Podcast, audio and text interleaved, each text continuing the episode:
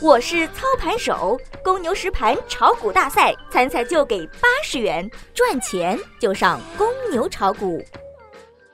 最及时的 A 股信息速递，最独到的股市新鲜评论，小白快评，您每日的免费资讯快餐。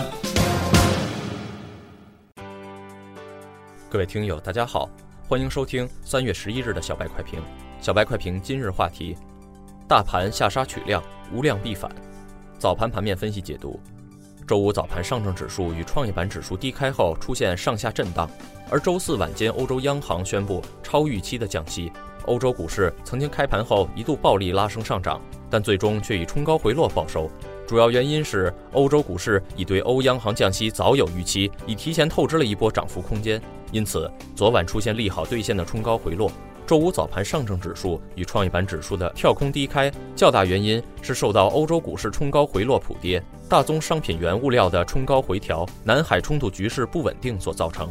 股市最怕的就是不确定性，这些都给了空头主力发难的机会。然而，大家都知道的利空就不是利空，且上证指数从前低两千六百三十八点以来反弹幅度并不大，创业板更是濒临前低，回调充分，因此现阶段我们无需太悲观。今日早盘好的方面是上证指数的低开，已经对这些利空进行了风险释放。陈雨墨观察到盘面细节上的变化，从五分钟线图来看，无论上证指数与创业板指数在早盘的低开下探过程中并无明显放量。原来市场空头主力想通过开盘低开破位两千八百点，从而测试是否有恐慌盘涌出，岂料市场吸筹心理明显，筹码锁定性极好，并无因为开盘破位两千八百点而引发的放量杀跌。在如此无量下跌的情况下，市场主力无法通过下杀取量的诱空方式来获取散户筹码，杀跌动能自然会逐步萎缩。所有的技术指标都没有低量级成交量能最及时的反映出回调波段的底部或者次底部。昨日上证指数收出一千四百亿元近期地量级成交量，疑似有急动量的特征。目前不是回调的底部，也可能是次低点。上证指数每次出现急动量之后，必然出现一波持续两至三天的反弹行情。我们在观察短分时 KDJ 指标，十五、三十、六十分钟的 KDJ 已经处于相对低位，有一定的反弹需求。虽然目前大多市场人士看空短线行情，但陈雨墨并不悲观，仍然大胆预测本周五下午，最迟下周一，大盘必然有一波技术修补的反弹波。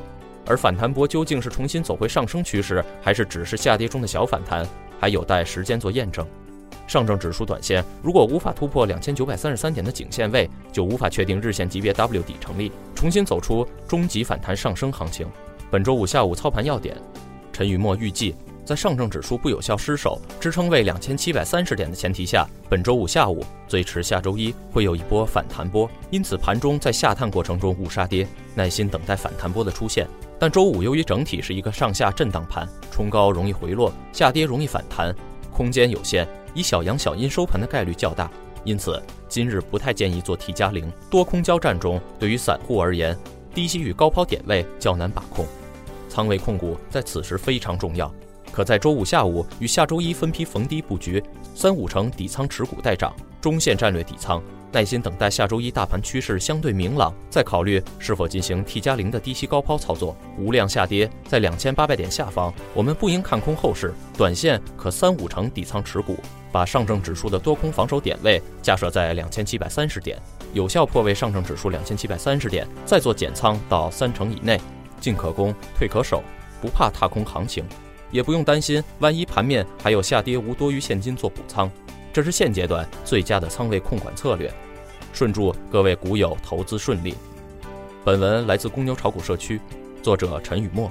感谢收听小白快评。本栏目由公牛财富出品，优美动听录制。下周同一时间，欢迎您继续收听。